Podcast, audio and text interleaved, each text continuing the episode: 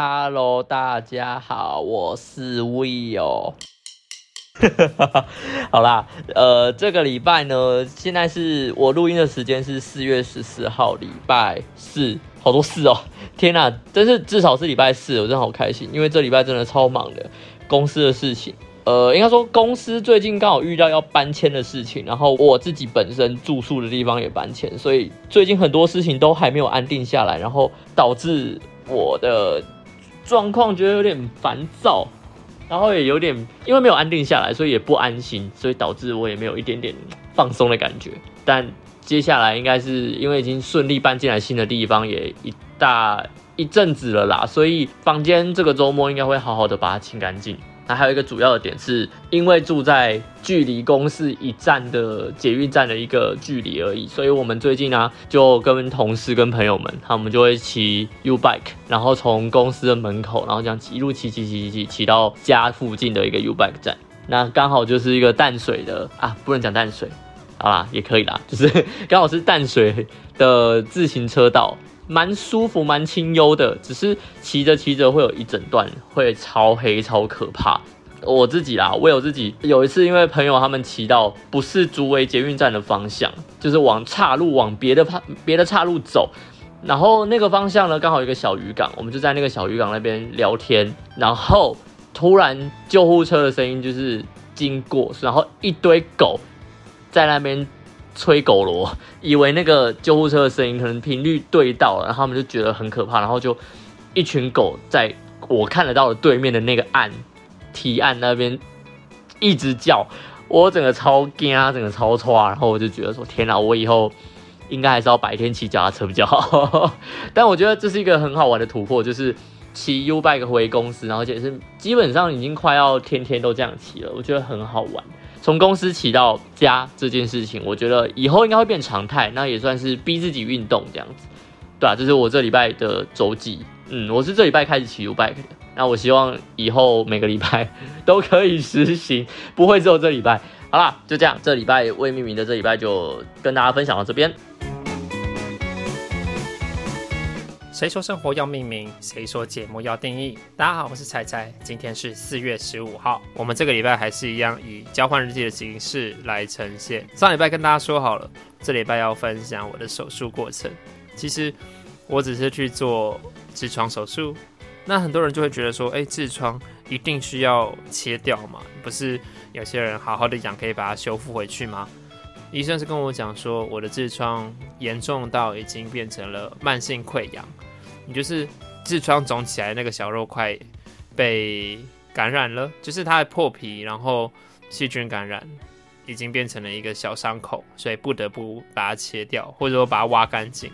现在痔疮手术有非常多种，有的说什么呃套一个小环啊，然后把那个痔疮就是它自己。没有血了，死掉了就会掉脱落。那我的方式是真的完全是刀子进去切，所以医生又拿了一个小肉块在我的手上啊，不不，在他手上 给我看。这个过程我只能说手术过程真的还好，没什么感觉。我还跟跟医生有说有笑的。最痛苦的是前面在喝泻药的部分，因为我的手术我并合着大肠镜。那既然做大肠镜，就要把你大肠清的一干二净的嘛，所以就有喝泻药。泻药真的是非常的难喝，而且我的预计的时辰，就预计动手术的时间，比原本要定的还要提早了一个晚上，或者说提前了一整天。那就变成说我的清肠的时间呢都被打乱了。就是护理师们就说，嗯，你这样子会比较辛苦，你可能半夜都还要起来喝泻药，必须要赶紧赶紧，很快很快的把你的肠子清干净。大家也知道我的时间，我早班上班的。通常晚上凌晨两点、三点都是我熟睡的时间，可是那一天我不能睡，我必须要把两公升，就是总共两包药，那一包药配一公升的水，这样把它套进去，我要把两公升的泻药给喝光光。我必须说，非常的痛苦，因为在那个当下，你精神非常非常的累，然后泻药又很难喝。护理师还推荐我说啊，你可以套冬瓜茶哦。哇，好，我就想说好，我不不再怎么样，我要忍着，我一定要让泻药变好喝。所以我就是正套冬瓜茶进去，套了哎，也没有到真的护理师没有骗我，有好一点，可是就还是会有一个药味。然后你一套进去，你原本的你原本喝掉的那一部分又被补回来了，整整体的量又变多，你就觉得 Oh gosh，我什么时候才能喝完？我好想赶快喝完，然后我好想睡觉，我可不可以不要再喝了？又难喝，我又想睡。大家可能以前看过一些电视剧啊，或者是电影演到说泻药，你整个会肚子绞痛，抱着肚子冲去厕所。No no no，泻药完全不是这么一回事。泻药它会在你毫无预警的状况下，你肚子不会痛，肠子不会叫，毫无预警的状况下，唰就这样像水龙头开水开到最大一样，噗这样直接喷出来。这样讲起来可能大家觉得很恶心，可是跟大家导致一个观念：泻药不会绞痛哦，完全不会，你会拉得非常的干净。从一开始可能还有大便，到后来只剩水。清清淡黄色的水，啊！当我喝完之后，我才能够好好的睡觉。那一晚上真的非常非常难熬。然后手术的过程中，嘛，很无聊。没有啦，我一直在跟医生聊天，跟医生说：“哎，这样子很严重吗？啊，这样子术术后会修复很久吗？哎啊，那一小块切下来的可以让我看一下吗？”完全没有，不是一个病人该有的模样。打完麻醉之后，我还眼睛在天花板四处看，想说，嗯，什么时候会睡着？哎，会睡着吗？还是我要不要抵抗它？我只有在推进手术房之前，稍稍的睡了一下，然后他们说，来，我们换过去那张床哦，我就醒来了。对，最后最后手术完比较痛苦的是在麻药退了之后吧，很多人都问我说，哎呀，你现在会痛吗？我说不会啊，完全不会。是麻醉的关系吗？我真的不知道，因为。我也不知道打麻药是什么感觉，我也不知道麻药退了之后是什么感觉，所以就处在那个不上不下的状态。人大家都在关心我说会痛吗？麻药退了吗？我没有办法告诉大家说我现在这个痛痛的感觉是因为麻药退了吗？还是因为手术本身就会有点痛呢？所以当手术大概十一二点做完，那等到麻药退的时候，我最最最不舒服已经到晚上八点九点了。那个时候真的哦。我还记得我曾经一度下床去上厕所，虽然说护理师都说不要，就在床上好好的休息，因为你现在麻药刚退，伤口刚缝起来，要小心，不然的话会愈合的不好。可是我不行啊，我就觉得说我 right now 这个当下我有大便，我知道，护理师都说那应该不是，应该是你肚子里面还有一些灌肠所需要灌进去的气，在看大肠镜的时候会灌气进去，应该只是气而已，你就是。把它放掉就好，不用理它。可是我很清楚知道，不行不行，我必须要去一下厕所。我一踏下床，或者说我一进厕所，我头好晕，就是我不知道是麻醉药的关系，还是因为我在床上躺太久的关系，我很晕，很不舒服，很想吐。最后上完厕所，我回到房间的时候，我是整个人扑倒在床上的，因为真的太不舒服了。在这边奉劝所有可能有可能未来会有痔疮毛病的朋友们，好好的照顾身体，千万不要到这一刻，因为痔疮手术非常的难熬，在你术后大概会有四五天的时间没有办法好好的走动跟坐下。我大概隔了两天，第一天去上班，是一步一步慢慢的走，轻轻的飘进我的办公室。那天昂早报的时候。我就早报总共两个小时，哎，差不多一个小时了，我就觉得啊，我不可以坐那么久，我要起来动一动。我一站起来，我导播在旁边说：“你干嘛？为什么要走一走、动一动？你长痔疮啊？” 我立刻就，嗯，对啊。当下真的是导播他非常的抱歉，他也不是故意要戳戳我的伤痛啊，对不起，对不起，我不是故意要讲的，我不知道你真的长痔疮。好啦，这是小小的小趣闻。那手术后到现在其实也过了两周多，快三周了，我现在。已经伤口没有再渗血了，然后可以比较正常一点点的走动坐下。那当然，医生说术后一个月都不要运动，这个是我还蛮 困扰的，因为我很想要去运动，我很想要在暑假的时候有个好的身体、好的身材给大家看。不知道这件事情还要再隔多久？那过去这个礼拜，我觉得要跟大家分享的应该也没什么好分享的，但是最重要的是。彩彩，我在下个礼拜，也就是大家听到节目的当周，已经被调到晚班了。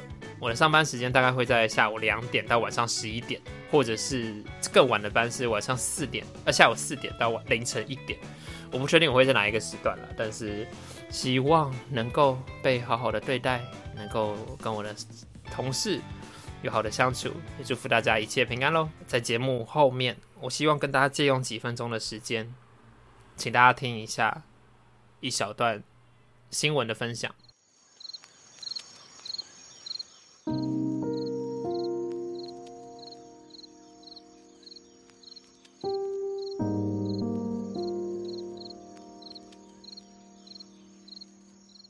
今天是四月十五日，乌俄战争已经开战五十天了。